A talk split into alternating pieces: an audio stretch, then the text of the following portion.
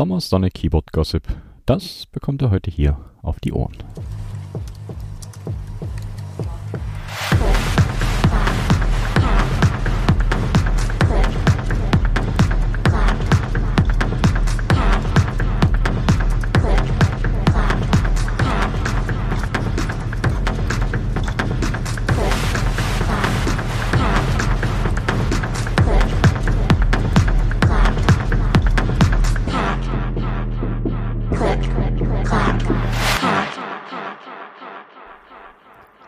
Hello zur Episode Nummer 73. Wie ihr vielleicht festgestellt habt, ist die Juli Late Night leider ausgefallen. Bei mir kam beruflich was dazwischen. Aber am 30.08. bekommt ihr die August-Ausgabe wieder live um die Ohren gehauen. Wie gewohnt um 21.15 Uhr. Dann sind hier zwei Keyboards eingetroffen, die definitiv nicht meine neuen Daily Driver werden. Es sind zwei Pocket Types. Das sind die kleinen Keyboards, die nur ca. 10 cm breit sind und mit SMD-Switches bestückt sind. Also Endgame-Clickies quasi. Warum zwei? Eins kommt natürlich in die Sammlung und das andere wird in ein neues Cyberdeck verbaut, das mir hier schon diverse Tage im Hirn rumspukt. JLC PCB hat nach langer Zeit auch endlich die Hatara Nylon Keycaps geliefert und die gehen natürlich auch schnellstmöglich an alle, die mitbestellt haben, raus. Und eine kleine Erwähnung des CCH gab es auch mal wieder und zwar im Retalk Podcast in der Episode Nummer 84. Dankeschön für die Menschen. Also dann mal zu den News, die heute etwas durchwachsener ausfallen.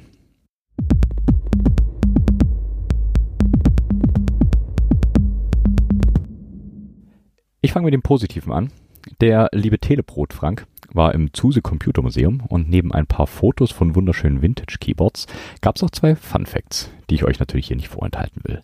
Fun Fact Nummer eins: Wenn ihr Space drückt, dann tun das ca. 60.000 andere Menschen weltweit auch.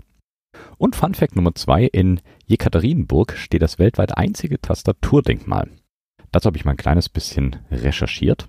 Entstanden ist das Denkmal 2010. Es ist 16 Meter lang und 4 Meter breit und liegt an der malerischen Promenade des Flusses Iset. Das Denkmal selber ist von Anatoli Vyatkin. Ich dachte im ersten Moment an eine Statue, die erhaben und ihrer Bedeutung entsprechend ein Keyboard darstellt. Allerdings ist es etwas, sagen wir, subtiler. Das Denkmal ist einer Full-Size-Tastatur nachempfunden und das im Maßstab 30 zu 1. Es zeigt eigentlich nur die Tasten in Form von Betonblöcken. Wo Kunst ist, gibt's natürlich auch Kunstraub und so sind seit ca. 2010 einige der Keys verschwunden. Glücklicherweise war bis 2011 das Denkmal wieder vollständig restauriert. Es gibt also Nerds oder Nerdettes da draußen, die eine über 100 Kilogramm schwere Stein-Escape-Taste zu Hause liegen haben. Etwas andere News gibt es zu Drop, die wurden jetzt nämlich von Corsair gekauft.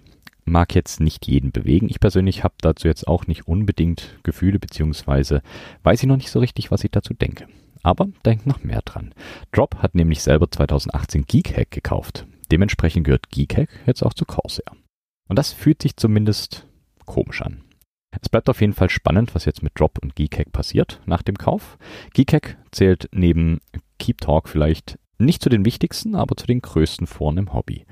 Klar, Drop ist auch eher Mainstream und auf breite Masse abzielend, aber Corsair ist dann doch nochmal ein größerer Schritt in Richtung Massenmarkt. Und das alles hat so ein bisschen den Twitter-Beigeschmack oder sollte ich lieber sagen, den X-Beigeschmack. Es bleibt zu hoffen, dass Corsair wenigstens die Finger von Geekhack lässt, wobei Corsair das ganze Konglomerat nicht kaufen würde, wenn sie damit nichts vorhätten. Naja, abwarten. Und wenn wir schon bei Metatalk sind, Keyjam hat einen Group Buy angekündigt, der hm, mindestens fragwürdig ist. Auf Keyjam ist der Group Buy für das AM Hatsu aufgetaucht. Ein Keyboard, das hier auch schon mehrfach in den News aufgetaucht ist. An sich ein recht hübsches Split mit nettem Design, allerdings kauft ihr für die 1730 Euro nicht wirklich das Keyboard, sondern ein NFT des Boards und bekommt als Bonus noch die physische Variante des Boards dazu. Auf der Webseite des Keyboards ist das einigermaßen unscheinbar und nebenbei aufgeführt. Bei Keyjam ist allerdings kein Wort davon zu finden. Ob das Ganze immer noch als NFT verkauft wird, ist damit irgendwie nicht zu 100% klar, aber sollte das der Fall sein, lasst besser die Finger davon. Denn nur weil auf dem Ding NFT steht, rechtfertigt das den Preis auf keinen Fall. Das Keyboard ist nicht so abgefahren innovativ, dass es nicht für weniger produziert werden könnte. Seid also vorsichtig, worin ihr Geld versenkt. Kommen wir zu schöneren Sachen.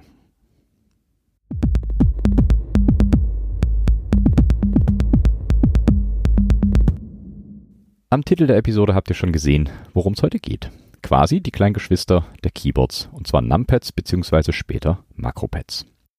Das klingt alles ziemlich langweilig, aber auch Numpads und Makropads bergen eine ganze Reihe an Klassikern und topaktuellen Modellen, die euch vielleicht viel Arbeit abnehmen können. Wie immer fange ich in der Geschichte an und komme erst später zu den Neuentwicklungen. Um hier alles komplett abzudecken, kurz etwas zu den Arten von Numpads. Die gibt's als Standalone Devices, also abgespalten von der eigentlichen Tastatur, oder integriert. Zu letzterem nur ganz kurz was. Den Numblock kennen alle, die eine Full-Size besitzen. Das sind die Zifferntasten auf der rechten Seite beziehungsweise bei manchen Keyboards sogar auf der linken Seite. Der Standard-Numblock besteht aus den Ziffern 0 bis 9 plus minus dem Sternchen, dem Slash, Enter, Komma und der Numblock-Taste. Der Ziffernblock oder Numblock dient zur vereinfachten Eingabe von Ziffern bzw. Rechenoperationen. Aus dem Grund ist gerade in buchhalterischen Bereichen der Numblock gern gesehen und benutzt. Als Alternative zum links oder rechts angesetzten Numblock gibt es einen in den Hauptcluster integrierten Numblock. Das gibt es meistens auf Laptops und 70% und kleineren Keyboards. So hat zum Beispiel die Cherry G 84 4100 auf Keys im rechten Bereich des Hauptclusters per FN erreichbare Numblock-Keys. Die Varianten sind hier aber etwas unspektakulär. Die Caps und Switches sind meist die gleichen wie auf den Boards selber, beziehungsweise geht es bei den in den Hauptcluster integrierten Numblocks eigentlich eher um die Keyboards. Können wir an dieser Stelle also getrost ignorieren. Spannender wird es bei den Numblocks, die als Extra-Devices bereitgestellt werden. Es gab eine Zeit, ja, die scheint sich zu wiederholen, in der Hersteller eher kleinere Keyboards produzieren wollten. Ich kann mir vorstellen, dass es zum damaligen technologischen Standard recht teuer war, komplette Full-Size-Boards zu produzieren. Wenn nun Keys weggelassen werden können, kann bares Geld gespart werden. Und wenn das günstiger wird, findet es definitiv mehr Abnehmer. Mit den externen Devices gab es dann aber trotzdem noch die Möglichkeit, die Buchhaltung zufriedenzustellen. Beginnen wir bei Apple. Wer hier schon eine Weile zuhört, hat eventuell schon bemerkt, dass ich einen leichten Crush auf das Apple M0110 habe. Die kleine ca. 60% von Apple mit dem wuchtigen und wülstigen Case. Wie gesagt, es ist keine Full-Size, demnach hat Apple für die M0110 auch ein externes Numpad vertrieben. In dem Fall im gleichen Design wie das eigentliche Keyboard und hört auf den Namen M0120. Das Case ist im passenden beige-weiß mit grauen Keycaps und verbaut sind hier die Alps SKCC Tall Cream Switches. Als Connector gibt es hier einen proprietären Apple Connector, allerdings kein Apple Desktop Bus. Raus kam das Numpad von Apple 1984 und ist eigentlich auch nur mit Hardware zu nutzen, die von damals ist. Die einzige Möglichkeit für heutige Einsatzzwecke wäre, das Ding auszuschlachten eine neue PCB dafür zu bauen und das Case weiter am Leben zu erhalten. Ein weiteres externes Numpad aus dem Hause Apple ist das Apple Numeric Keyboard 2e. Im Gegensatz zum M0120, welches ein Standard Numblock Layout hatte, ist das Numeric Keypad etwas auffälliger und ungewöhnlicher. Das Numeric Keypad ist im Querformat und hat mehr Keys als das 0815 Pad. Das Ganze ist in drei Blöcke aufgeteilt. Ganz links ist eine Row mit vier Keys, von oben Escape, Left, Right und Space. In der Mitte ist der eigentliche Block mit den Ziffern 0 bis 9 und Punkt und Komma in einem 3x4 Cluster. Und ganz rechts hat es noch einen Block mit 2x4 Keys mit diversen mathematischen Operatoren wie den Klammern, Minus, Sternchen, Plus und der Return- und Print-Taste. Das Ganze in einem schönen Grau-Beige und ich liebe dieses Design. Es dürfen sich gerne mehr Designerinnen an dem Design orientieren. Neben Apple hat natürlich auch Cherry diverse Numpads auf den Markt geschmissen, so zum Beispiel das G80 3700. Auf den ersten Blick ein gewöhnlicher Numblock mit einer nach oben abgesetzten Function Keyline. Alles in hellbeige gehalten mit grauen Caps. Verbaut hat Cherry hier seine MX Blacks und als Connector gibt es hier einen PS2-Anschluss. Die Function Keys sind Escape, Control, Alt und Backspace. Und eigentlich kann das G80 3700 sogar als Makropad bezeichnet werden, denn das Numpad ist keine simple Erweiterung, sondern es gab hier die Möglichkeit, Makros aufzuzeichnen. Das Pad kam sogar mit PCB-Mounted Steps für Plus und Enter und hatte unter der Numlock-Taste eine grüne kleine LED. Natürlich darf auch das knallrote Cherry Branding ganz oben auf dem Case nicht fehlen. Das Pad konnte selbstständig an den Rechner angeschlossen werden oder in Reihe mit einem Keyboard geschalten werden. So konnte das Pad bzw. das Board den Status des Pads registrieren. Passend zum Jerry G80 5000 Adjustable Ergonomic Keyboard hat Jerry das G80 5700 auf den Markt gebracht. Ein im Gegensatz zum G80 3700 völlig unspektakuläres Numpad ohne weitere Funktion. Ein Standard-Layout mit Ziffern und die mathematischen Basisfunktionen in beige mit grauen Caps. Statt den MX Blacks gibt's hier MX Browns. Auch für die G84er Serie hat Cherry das passende Numpad und zwar das G84 4700. Das hat wie das Hauptboard auch Cherry ML Switches und die Uniform Low Profile Caps in grau und beige. Ähnlich wie beim 3700 gibt es hier eine extra Reihe oben mit Function Keys. Die sind sogar identisch mit dem 3700 und zwar Escape, Control, Alt und Backspace. Und genauso wie das 3700 ist auch das G84 4700 voll programmierbar. Als Konnektor gab es wieder einen PS2-Stecker und einen zusätzlichen PS2 Port, um ein Keyboard anzuschließen und die Signale durchzuschleifen. Mein kleines bisschen was anderes ist das Cherry CNC Numpad. Das kommt nicht an einem PC, sondern wie der Name schon sagt, an CNC-Maschinen. Aber ich habe ja nie gesagt, dass es hier nur um Computereingabegeräte geht, sondern um Eingabedevices aller Art. Also zum CNC Numpad von Cherry. Es handelt sich hier um ein Bedienpult für besagte CNC-Maschinen. Die Keys sind in drei Blöcke aufgeteilt. Ganz links der Zifferncluster mit 0 bis 9 und Stern slash Minus an der linken Seite des Blocks. Unten im Block befinden sich von links C, Enter, 0 und der Punkt. Der zweite Block besteht aus zwei Keys mit je zwei Units übereinander. Und der dritte Block ist der Cursor Cluster und der erinnert irgendwie an Symbolik, die mir irgendwoher bekannt vorkommt. Der Cluster besteht aus vier 2-Unit Keys mit Pfeilen rundherum um eine Home-Taste angeordnet, die eine Unit hat. Schaut euch selber an, ob ihr das auch seht, was ich sehe. Die Caps sind schwarz, blau, rot und grau und das Case ist passend zum Einsatzbereich robust aus Metall. Verlassen wir Cherry und werfen wir einen Blick auf Gold Touch. Ich muss sagen, ich habe Gold Touch noch nie wirklich auf dem Schirm gehabt, aber Gold Touch macht mit dem GTC 0033 ein solides Numpad. Äußerlich ist es nicht sonderlich spektakulär und sollte den Zeitgeist der 80er gut treffen, auch wenn die Numpads eher aus den 90er sind. Standard weißes Case mit weißen Keys und schwarzer Beschriftung. Es gab auch das GTC 077, das war dann die schwarze Ausführung und es gab auch eine Mac-Variante, bei der der Font auf den Keys an die von Macintosh angepasst war. Das GTC beinhaltet einen eingebauten USB-Hub mit USB-Konnektoren und die zwei Unit Keys auf der rechten Seite sind mit PCB-Mounted Steps stabilisiert und unter den Caps befinden sich Cherry MX Brown Switches. Das Pad hatte insgesamt drei Layer, die durch das Aktivieren und Deaktivieren der Lock-Taste und Halten der FN-Taste aktiviert werden können. Die Caps des Numpads sind nicht wie bisher nur auf der Oberseite beschriftet, sondern auch auf der Südseite der Caps. So braucht sich niemand die einzelnen Layer merken. Rundum ein solides, schnörkelloses Numpad mit Zusatzkeys wie Tab, Escape und anderen. Wer darf natürlich nicht fehlen, wenn es um Boards geht? Richtig, IBM. Und IBM hat das Screenreader Keypad im Portfolio. Das Screenreader Pad ist als Zusatzpad für das Model M konzipiert. Das Design des Gehäuses ist dementsprechend natürlich an die Model M angepasst. So hat das Pad ein geradliniges, leicht ansteigendes Case. Die Keys allerdings sind in einer leichten Wölbung angebracht. Verbaut sind wie beim Mutterboard natürlich auch Buckling Spring Switches.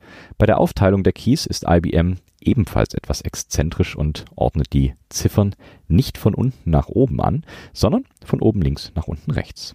Im rechten Bereich des Numpads gibt es A, B und C Keys und ganz rechts im eigentlichen Hauptcluster gibt es zwei 2-Unit-Keys mit Help und Stop. Ich muss sagen, an sich gefällt das Design des Pads auf jeden Fall. Nur sobald ihr ein Auge auf die Keycaps werft, fallen euch exorbitant große Beschriftungen auf.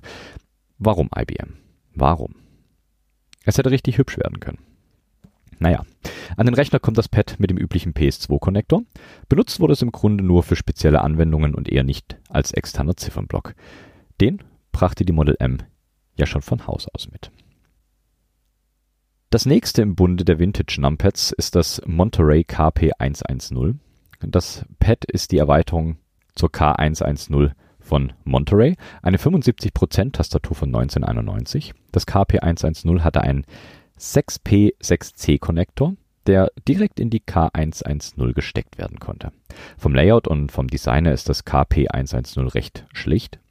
Beigefarbenes Case, hell- und dunkelgraue Keycaps und das Layout ist dasselbe, wie es heute noch zu finden ist. Aber das KP110 ist sehr, sehr selten. Deswegen lasse ich das hier natürlich nicht unerwähnt. Wenn ihr also mal eins in die Finger bekommt, seid euch bewusst, dass ihr etwas sehr, sehr Seltenes in den Händen haltet. Die Firma Alltech hat ebenfalls Numpads produziert, so zum Beispiel das MCK18 und das MCK22. Zu beiden findet sich nahezu nichts im Netz, dafür aber zum Alltech Universal Keypad MCK35. Ein Keypad mit White Alps und PS2-Konnektor. Neben dem Standardziffernblock auf der rechten Seite gibt es alle F-Keys von F1 bis F10 in zwei Spalten mit je fünf Keys. Und oben in einer Zeile mit sieben Keys findet sich noch Control Alt Shift, Print, Lock, Pause und Backspace. Das Case ist wunderbar schlicht und geradlinig designt und macht echt was her für Vintage-Liebhaberinnen. Zwei Numpads aus dem Vintage-Lager kann ich noch bieten. Zum einen das Qtronics QX032. Das QX032 ist mehr als nur ein 0815 Numpad, sondern ersetzt quasi die rechte Hälfte einer Full Size. Hier finden sich Cursor-Cluster unten links, darüber 2x3 Modifier, darüber nochmal drei Modifier, dem eigentlichen Numblock rechts und zwei Keys über dem Numblock. So auch eher selten zu sehen. Und das letzte Vintage Numpad ist das Zenith ZA18089, ein PS2-Pad, das für das Supers Ports SX gedacht war. Das Pad hat ein Standard-Nummerncluster, auf das oben zwei Keys aufgesetzt sind. Das sind F11 und F12. Denn die beiden Keys fehlen beim Supers Port SX. Links abgesetzt zum Hauptcluster gibt es eine Spalte mit fünf Keys, und zwar Lock, Home, End, Page Up und Page Down. Die Ziffern sind in hellem Grau gehalten und die Mods in dunklem Grau. Das Case, wie gewohnt, im Office Beige. Das waren mal ein paar der bekanntesten Vintage-Numpads. Natürlich gibt es auch heute noch Numpads. Wenn wir die Standardsachen, die sich im Großteil eh alle gleich mal außen vor lassen, gibt es ein paar Custom-Numpads, die in die Fußabdrücke der Pads treten, die frei programmierbar sind. Also eher Makropads als Numpads. Zum Glück gibt es findige DesignerInnen, die Spaß dran haben, Makropads zu designen und so ist die Vielfalt wunderbar groß. Was hier schon das ein oder andere Mal Erwähnung fand, ist das Leadpad von Keep Supply bzw. 0xCB.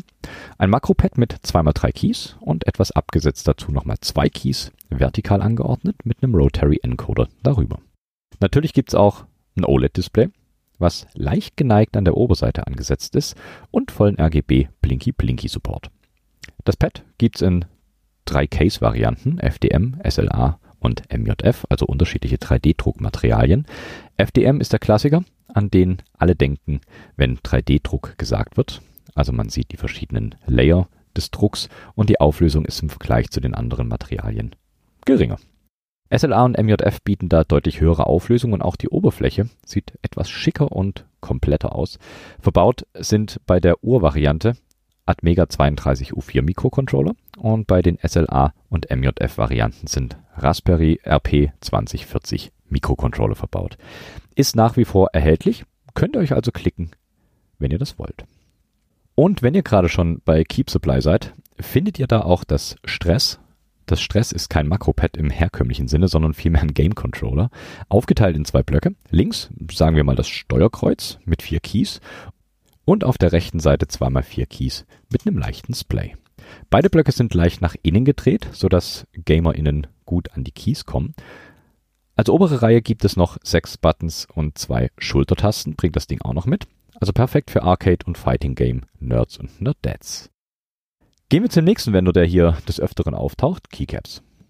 Wer das Plate Keyboard sein eigen nennen darf, und es ist ein wunderschönes Keyboard, kann sich bei Ben auch das passende Makropad dazu ordern. Es hört auf den wundervollen Namen PlatePad und der macht definitiv Sinn. Vom Design her perfekt passend zur Plate, ein 4x4 Makropad mit oder ohne Display, das steht euch frei zur Wahl und wahlweise auch Rotary Encoder statt Switches. Wie auch bei der Plate sind hier alle Komponenten wunderbar und wunderschön zur Schau gestellt unter einem Stück Plexiglas.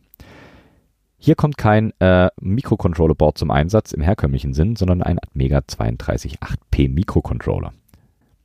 Was Ben ebenfalls im Sortiment hat, ist das 2% Milk Und wie der Name schon vermuten lässt, besteht das Pad aus zwei Keys. Das erklärt zumindest mal die 2%. Milk deswegen, weil das Case eine Milchpappe ist. Also in 3D-Druck, keine echte. Sieht witzig aus und bringt Spaß auf dem Schreibtisch. Ähnlich groß und eventuell etwas bekannter ist das Stack Overflow Makropad namens The Key. Ursprünglich als Aprilscherz gedacht, hat sich Stack Overflow dazu hinreißen lassen, das Ding zu produzieren.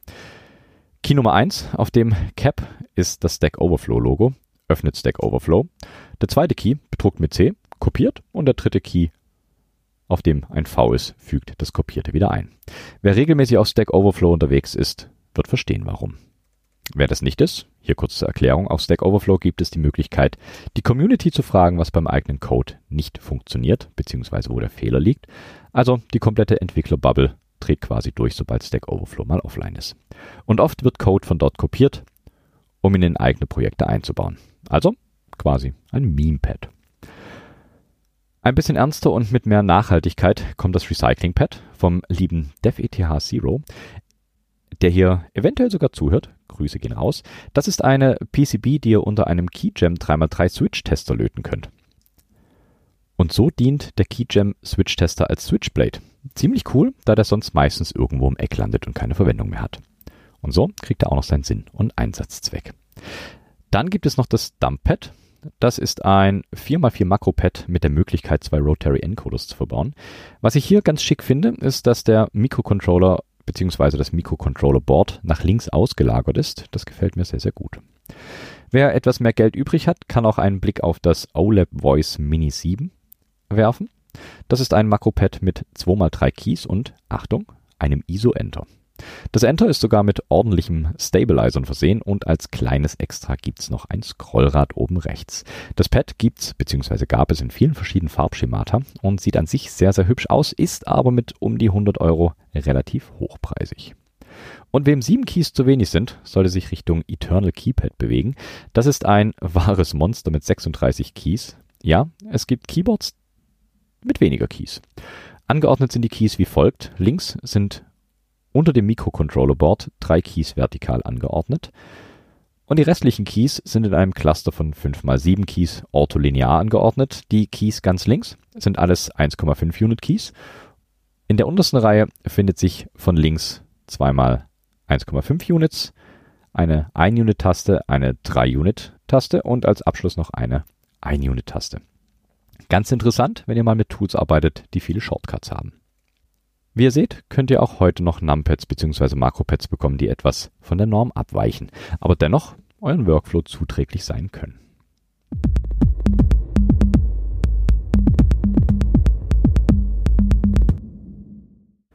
Makropads und Numpads sind immer etwas stiefmütterlich behandelt, aber können ganz interessant sein. So, zum Schluss noch das Übliche.